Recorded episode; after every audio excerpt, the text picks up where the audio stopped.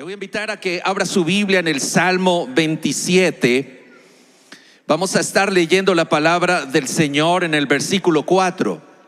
Salmo 27, verso 4, dice la palabra de Dios.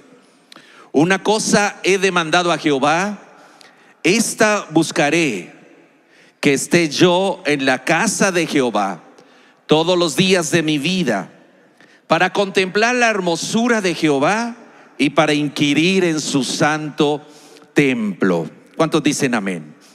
Yo quiero compartir con ustedes un tema intitulado Una cosa buscaré. Haga conmigo, una cosa buscaré. Dígalo fuerte, una cosa buscaré. La verdad es que vivimos en un mundo que quiere llamar nuestra atención, que le encanta que estemos colocándole atención a todo lo que nos quiere lanzar, vender, que nos atraiga y captar nuestro interés para así colocar pensamientos, formas y hábitos y determinar el rumbo de nuestra vida.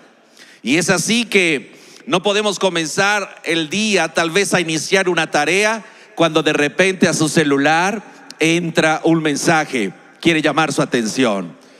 De repente algún video entra para que usted se distraiga de lo que está haciendo.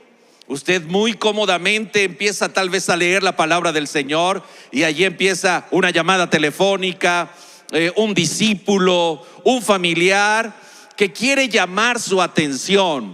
De pronto es su jefe que le dice, te necesito más temprano que llegues y, todo quiere robar tu atención, que, que le pongamos tiempo a todas estas cosas y el ser interrumpidos para que nosotros nos desviemos de lo que realmente es importante en nuestras vidas. Entonces, todo busca nuestra atención, todo nos distrae y todo nos interrumpe. Y a lo mejor es cierto, puede ser la táctica del enemigo para sacarte de tal vez el propósito de Dios para tu vida o de lo que realmente tú te debes enfocar y tú debes hacer para crecer, para recibirte Dios, para crecer en tu trabajo o en lo que el Señor ha llamado a tu vida. Pero realmente una cosa buscaré es cuando nosotros podemos pensar que este mundo quiere que nosotros busquemos cosas. Buscamos tal vez desarrollo personal. Y tal vez usted está enfocando su vida para desarrollarse personalmente. A lo mejor usted está enfocado en su desarrollo profesional. Y ahí es donde usted está buscando todo el tiempo un desarrollo profesional para lograr grandes éxitos, un mejor trabajo, mejor empleo, mayores recursos y darle un bienestar a su familia. A lo mejor usted está buscando un esposo, una esposa, y ahí está enfocando todos sus esfuerzos. Definitivamente el ser humano todo el tiempo está en una búsqueda de algo. Buscamos libertad financiera. Y ahí enfocamos todos nuestros esfuerzos porque decimos, necesito tener libertad financiera. ¿Y sabe qué? Todas estas cosas está bien buscarlas, son necesarias. Debemos hacerlo en determinado momento de nuestra vida. Pero todas estas cosas quieren satisfacer la necesidad del ser humano, del hombre, que nos sintamos exitosos, que nos sintamos bien.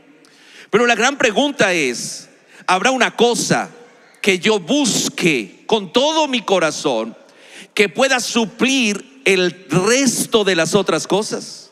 ¿Se ha hecho esa pregunta en algún momento? Habrá una de todas las cosas que yo estoy buscando, que si la busco con todo mi corazón, ella podrá satisfacer el resto de las demás. Y yo quiero decirle, sí, hay una. Hay una cosa que si nosotros buscamos, nos podrá dar la libertad financiera que queremos. Hay una cosa que si nosotros buscamos, podrá traer la bendición sentimental que a lo mejor buscamos, el desarrollo profesional. ¿Y saben cuál es? La presencia de Dios. Diga conmigo, buscar la presencia de Dios. El salmista lo sabía muy bien. Y él comienza este salmo diciendo, una cosa he demandado a Jehová y esta buscaré. Y es aquí donde la palabra de Dios nos habla acerca de si buscamos una cosa. Y le voy a hablar de cuatro cosas que si las buscamos, entonces podremos tener la bendición de Dios, la plenitud de nuestras vidas. El salmista dice, una cosa he demandado al Señor.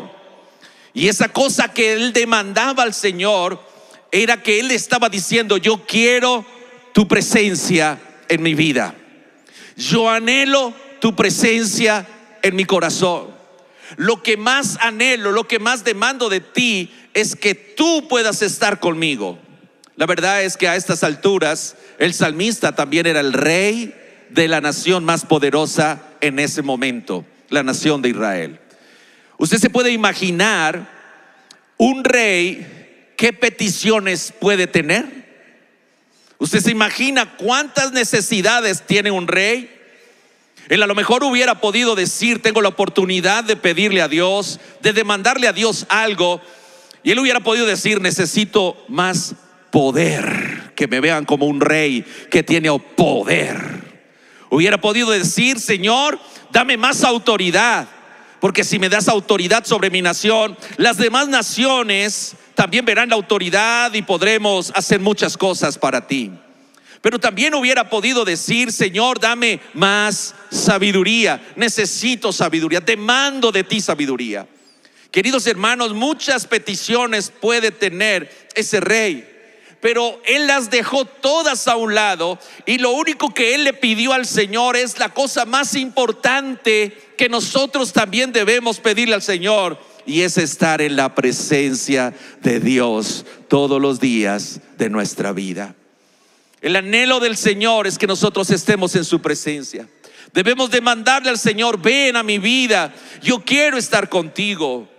Ya que estamos en un año de inicios, y siempre un año de inicios colocamos nuestras prioridades. Y Dios hoy quiere llevarnos a colocar nuestras prioridades en el orden correcto. Y la prioridad del, orden correcto para nuestras vidas es primero Dios. Dígale que está a su lado, primero Dios. Dios debe ser el protagonista principal de mi vida. Él es el primer pensamiento en la mañana, Él debe ser la primera búsqueda de nuestro corazón. Y por eso el salmista dice, una cosa he demandado y esta buscaré, que esté yo todos los días de mi vida en la casa del Señor. Qué interesante es esta petición. Porque cuánto necesitamos que la iglesia del Señor vuelva a la presencia del Señor. Nos hacemos llamar cristianos, nos congregamos en las diferentes reuniones que tenemos, pero solamente esa es nuestra búsqueda de Dios. Y Dios quiere que cada uno de nosotros, como lo dijo aquí el salmista, que esté yo todos los días de mi vida. ¿Cuántos? Todos. Diga el que está a su lado, todos. No algunos. No los domingos en la mañana. Sino el salmista anhelaba estar todos los días de su vida en la casa del Señor.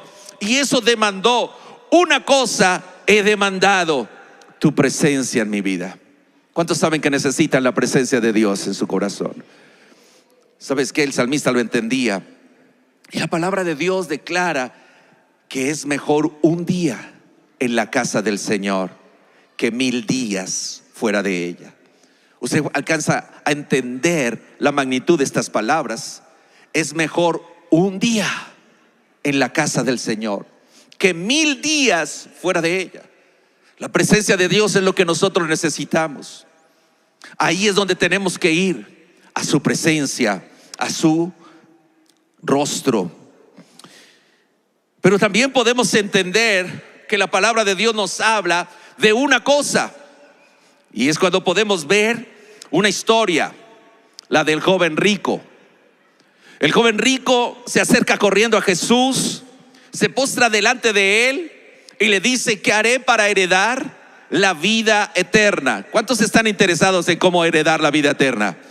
Debe ser el anhelo de, de nuestro corazón, una eternidad. Usted y yo somos eternos, donde vamos a pasar esa eternidad. Eso le debe a usted jugar en el coco, en su cabeza, pensar, ¿dónde voy a pasar mi eternidad? Pero lo mejor es que cuando tenemos a Jesús en nuestro corazón, nos debe dar alegría de saber que vamos a pasar una eternidad con el Señor. Este joven rico tenía la inquietud, ¿qué haré para heredar la vida eterna? El Señor Jesús le indicó qué debería hacer. Los mandamientos sabes, Guarda los mandamientos, honra a tu padre, a tu madre, no robes, no adulteres, no mates. Y el joven rico le responde al Señor y le dice, todo esto lo he guardado desde mi juventud. Estamos frente a un joven rico que era cristiano, honraba a su papá y a su mamá. Era un joven de testimonio, era un joven que tal vez tenía luz, brillaba, no era un joven de doble de doblez. Era un joven íntegro delante del Señor y le dice al Señor, todo esto lo he guardado desde mi juventud. Y es donde podemos ver en Marcos capítulo 10, versículo 21 y 22 la respuesta de Jesús. Y Jesús le dice, mirándole, le amó y le dijo, una cosa te falta. Diga conmigo, una cosa te falta. Dígalo, una cosa te falta. Ve, vende todo lo que tienes, dalo a los pobres y tendrás tesoros en el cielo. Y ven, sígueme tomando tu cruz.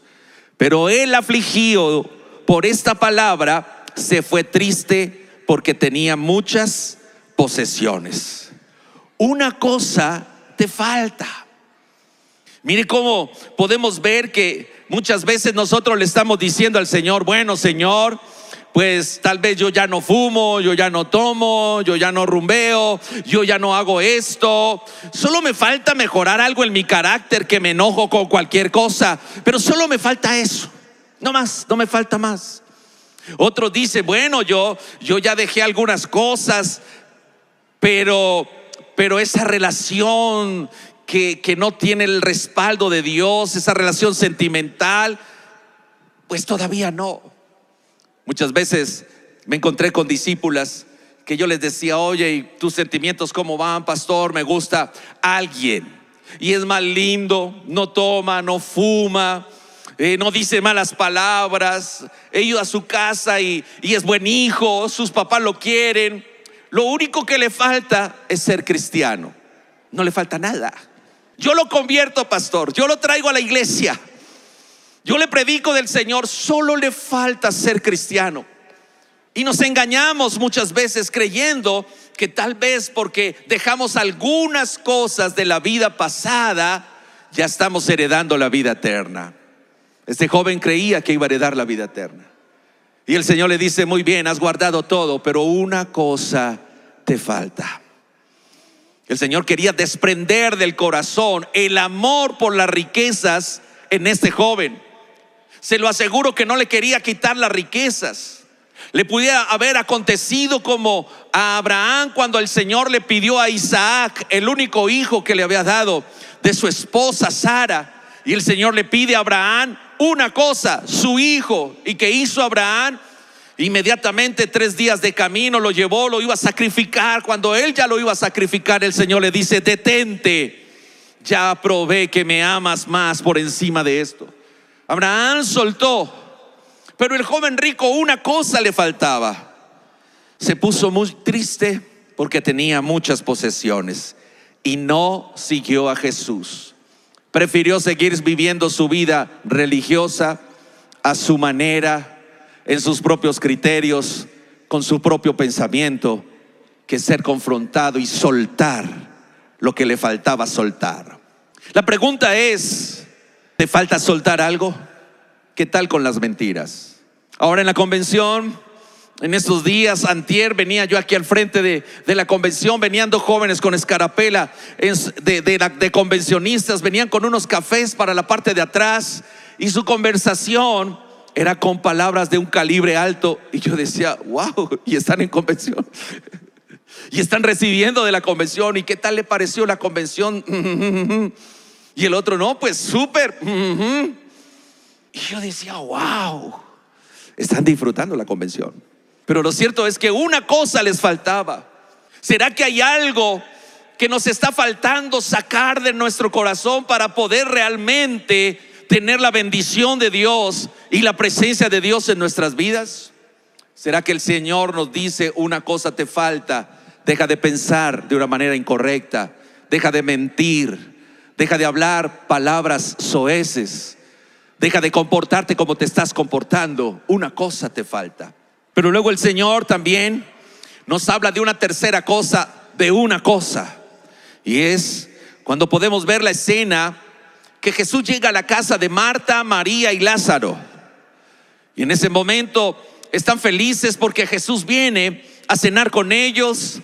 Jesús entra a la casa de ellos y de repente Marta se enoja porque María se sienta a los pies de Jesús a escuchar todo lo que Jesús estaba diciendo, las enseñanzas de Jesús. Y de repente María está enojada porque ella se fue a atender a los invitados, a mirar qué les daba de compartir. Estaba preocupándose por la atención de sus invitados. Y en ese enojo, mientras ella estaba allí, eh, le habla al Señor y el Señor Jesús, al llegar allí, le dice a ella, Marta, Marta, Lucas capítulo 10, versículo 41, afanada, turbada, estás con muchas cosas. ¿Cómo estaba Marta? Afanada, turbada. ¿Con cuánto? Con muchas cosas. Pero Dios solo quiere que nosotros hagamos una cosa, buscar su presencia. Porque si hacemos eso, el resto de las cosas estarán en control de Dios. Y el Señor le dice, pero solo una cosa es necesaria. Dígame conmigo, una cosa es necesaria. Y le dice, y María escogió la buena parte, la cual no le será quitada. ¿Qué había hecho María? María se había ido a postrar a los pies de Jesús, a escuchar la voz de su maestro. No había llegado cualquier persona a su casa, no era cualquier invitado no era alguien más, era el rey de reyes y señor de señores. Y María escogió la mejor parte, buscar la voz de Dios sobre su vida. Una cosa es necesaria, querido hermano, que volvamos a escuchar la voz de Dios para nosotros. Debemos volver a la palabra de Dios. Debemos volver a abrir la Biblia y decirle, Señor, háblame. ¿Qué tienes que decirme? Señor, estamos viviendo en esta situación en el hogar a nivel financiero. Dinos cuál es la salida financiera. Señor, mi hijo se está volviendo un rebelde. Háblanos cómo tratarlo, cómo orar por él, cómo ayudarle. Una cosa es necesaria, necesitamos volver a depender de Dios, volver a su presencia, volver a escucharle, volver a su palabra, volver a que el consejo que nosotros escojamos sea el consejo de Dios y no el consejo de nuestros amigos o de nuestros más cercanos que ni idea lo que Dios tiene para nosotros. Ya hemos comenzado este mes, este año, llevamos 29 días con hoy. Ya inició su plan de lectura devocional. Ya lo hizo. A lo mejor usted cogió su libro de sueños y colocó allí en el libro de sueños, este año sí voy a leer la Biblia. Y ya han pasado 29 días. Ya inició su plan de que Dios le hable, de que Dios sea tocando su corazón, de que usted consulte a Dios en los momentos en que lo necesite, para las situaciones determinantes en su vida. ¿Cuántas veces escogemos a nuestro propio criterio? Dirigimos nuestra vida a nuestra propia manera y no escuchamos a Dios. Pero una cosa es necesaria, que decidamos buscar la mejor parte. María la buscó. ¿Cuál es? Volver a escuchar la voz de Dios. ¿Cuántos dicen amén? ¿Qué tal si le da un aplauso al Señor por esto? Puedes tener diferentes actividades en tu día, salir a hacer cosas que tienes que hacer, pero no salgas sin haber escuchado la voz de Dios para saber qué hacer en tu vida. La cuarta cosa que nos puede hablar de una cosa, la podemos encontrar en la historia del apóstol Pablo. El apóstol Pablo fue uno de los hombres más ocupados en la Biblia. Fue el hombre que se dedicó a escribir las cartas que hoy en día son muchos de los libros del Nuevo Testamento que nos sirven a nosotros para afirmar nuestra fe en el Señor Jesucristo. Fue un hombre que evangelizó todo aquella Europa y parte de Asia y de Europa, llevando el mensaje del Señor. Así que no fue un hombre desocupado, fue un hombre ocupado. ¿Y ocupado en qué? Ocupado en hacer la obra de Dios, en predicar la palabra del Señor en compartirle a otros del amor del Señor. Y es aquí donde en Filipenses capítulo 3, versículo 13 dice la palabra, hermanos, yo mismo no pretendo haberlo ya alcanzado, pero una cosa hago, diga conmigo, una cosa hago, olvidándome ciertamente lo que queda atrás y extendiéndome a lo que está adelante, prosigo a la meta al premio del supremo llamamiento de Dios en Cristo Jesús. Una cosa hago. Él deseaba la bendición de Dios, pero dijo, una cosa hago, olvidándome lo que queda atrás. Si nosotros queremos la bendición, queremos el propósito de Dios, queremos alcanzar muchas cosas, tenemos que hacer una cosa, olvidar lo que queda atrás es decir, sacar de nuestra vida todo aquello que tal vez ha estorbado para acercarnos a buscar la presencia de Dios. La pregunta es, ¿qué le ha estorbado para acercarse y buscar la, presencia de Dios? Algo le ha estorbado. A lo mejor es un novio que le estorba para buscar a Dios.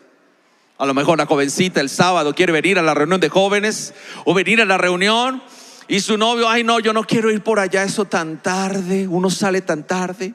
Mejor vámonos a cine. Y se van para cine. La novia le estorba. Y dice, olvidándome ciertamente lo que queda atrás. ¿Qué te está estorbando para buscar la presencia de Dios? ¿Te está estorbando tu familia que tal vez se enoja porque vienes a la iglesia? Pues sencillamente tienes que aprender a colocar primero a Dios, aunque a tu familia. Yo recuerdo que mi padre no le gustaba que viniéramos a la iglesia. Llegué a la iglesia hace ya 34 años a una reunión de jóvenes a mis 14 años de edad y sencillamente a mi papá no le gustó.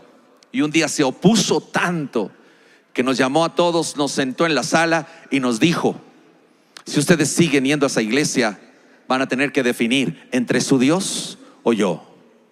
Así que ustedes definen. Y recuerdo tanto un 25 de diciembre que él cumplía años. Estábamos en la casa felices porque él estaba cumpliendo años y en las horas de la tarde nos reunió, nos dijo, hoy se llegó el día, defínanme, o Dios o yo. Si soy yo, dejan de ir a esa iglesia. Pero si es su Dios, yo me voy de esta casa. Y le dijimos, papá, no te vayas, no nos pongas en esto, no nos pongas a elegir. Y él dijo, está determinado. O su Dios o yo.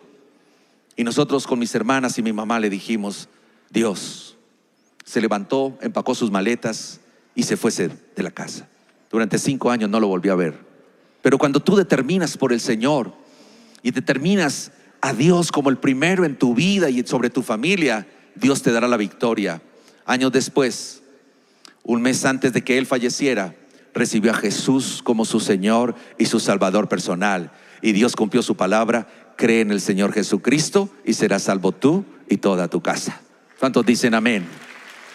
Diga conmigo, Dios primero. Tienes que dejar una cosa hago, tienes que dejar atrás tu pasado, tus derrotas. Tienes que dejarlas atrás si quieres la bendición de Dios y volver a buscar de Dios. Pero también dice, y sigo al supremo llamamiento de Dios. ¿Qué hizo el apóstol Pablo? Seguir al supremo llamamiento. Es decir, él lo que hizo fue enfocarse en lo que Dios le había determinado para su vida, en su llamado. Decidió buscar a Dios, decidió hacer la obra de Dios, decidió entregarle su corazón al Señor. Dios se convirtió en su prioridad, buscó su presencia, soltó sus cargas, determinó buscar la palabra de Dios y entonces decidió hacer la voluntad de Dios. Corrió hacia el supremo llamado. Querido hermano, es hora de que la iglesia vuelva a hacer una cosa hacer la obra de Dios, correr tras el llamado de Dios, perseguir el llamado de Dios para su vida entregarle su vida y decirle, Señor, aquí estoy. Una cosa quiero en este 2022 y es volver a consagrar mi vida para servirte. Si tú habías sido un líder de célula, hoy tienes que decirle, Señor, yo quiero volver a seguirte, volver a perseguir ese llamado. Dejaré de perseguir mi interés personal, dejaré de perseguir mis propias necesidades, me dedicaré a buscar tu rostro, porque una cosa quiero hacer, buscar tu presencia y a través de tu presencia el llamado y el propósito de Dios para mi vida. El enemigo ha querido que la iglesia busque muchas cosas. Busque su realización personal, su libertad financiera, busque la bendición, busque la sanidad, busque su bienestar personal, busque su comodidad. Pero yo quiero decirte, querida iglesia, que hoy es día de volver a hacer lo que hizo el salmista, buscar la presencia de Dios, porque cuando buscas la presencia de Dios, Dios vuelve a ser tu prioridad. Y entonces Él vuelve a ser el protagonista principal de tu vida y tu vida vuelve a girar en torno a lo que Dios tiene preparado para ti. Este es el año de volver, de volver a ser una cosa, el llamado de Dios para tu vida. ¿Cuántos quieren crecimiento y multiplicación? Y yo muchas veces he encontrado que la persona, los muchos discípulos quieren, sí, este año voy a crecer y voy a crecer. Y yo les pregunto, ¿y cómo lo vas a hacer? dice, pues no sé, pastor, yo estoy orando por crecer. Pues tienes que empezar a hacer una cosa. ¿Cuál? Empieza por tu célula. Haz tu célula. Empieza por tu célula. ¿Quieres alcanzar tus doce? Empieza haciendo una célula. ¿Quieres llegar al pastorado? Empieza haciendo una célula. ¿Quieres servir a Dios? Empieza dirigiendo una célula. Cuando tú vuelves a dirigir una célula y decirle, Señor, yo quiero que en mi casa se convierta en un lugar de salvación para muchos. Y allí voy a hacerlo. Y no voy a descansar hasta ver la bendición y el fruto. Y no voy a dejar de hacerla ni ser fructuante con mi célula, sino que ahí en mi célula voy a levantar tu nombre y voy a predicar tu palabra y voy a aprender a aconsejar, voy a aprender a disipular, voy a aprender a cuidar la iglesia, el, el rebaño, a levantar liderazgo ahí en la célula. ¿Quieres nuevamente la unción de crecimiento? Sí, muy rico, hemos recibido la unción de crecimiento y de multiplicación. Pero ahora necesitamos, como el Señor le dijo al apóstol Pablo, o dijo el apóstol Pablo, una cosa hago. Y esa cosa hago es buscar el llamamiento. ¿Y cómo lo buscamos? Vuelve a tu célula, vuelve a levantar una célula, vuelve a ser líder de célula, vuelve a decirle, Señor, te quiero servir, porque solamente una iglesia avivada con la unción del Espíritu Santo, haciendo lo que el Señor le ha demandado, buscando su presencia, despojándose de lo correcto, volviendo a colocar la palabra de Dios en su corazón y haciendo la visión que Dios le ha dado, podrá bendecir su nación. ¿Cuántos quieren bendecir a Colombia? Tú la vas a bendecir haciendo la obra de Dios. Por eso hoy quiero que podamos orar diciéndole, Señor, quiero que vuelvas a ser el más importante en mi vida quiero volver a tu presencia. Y te voy a invitar a que te pongas de pie, que puedas inclinar tu rostro y que puedas anhelar y desear, como David, el que la presencia de Dios venga a tu corazón. Querido hermano, la vida cristiana sin la presencia de Dios no es nada, es religión, son dogmas. Te sientes aprisionado. La vida cristiana sin la presencia de Dios en nuestras vidas es sentir un costal de dificultades, de pruebas, de conflictos que no los podemos soportar. Pero si nos dedicamos a lo más importante, una cosa buscaré, que esté yo todos los días de mi vida en la casa de Jehová, para contemplar la hermosura de su santidad y para inquirir. La palabra inquirir significa gobernar. Para contemplarle. Si tú lo buscas a Él, si tu corazón le anhela a Él. Por eso el Señor dice, si como a la plata me buscareis, si como al oro me buscareis. Ese debe ser nuestro mayor anhelo, porque cuando le buscamos, entonces tu vida se organiza, se centra, el propósito vuelve a ser el correcto. Si ibas por un camino, Él te devuelve. No pierdas la presencia del Señor. Hoy tienes que salir de aquí con una premisa en tu corazón. Dios será lo más importante en mi vida a partir de este día. Si me había alejado de la presencia de Dios, si el enemigo me había endurecido el corazón, hoy vuelvo a su presencia. Te invito a que levantes tus manos en señal de rendición y comiences a orar y decirle, Señor, tal vez no te sienta, tal vez mi corazón se ha endurecido, pero yo quiero volver a tu presencia.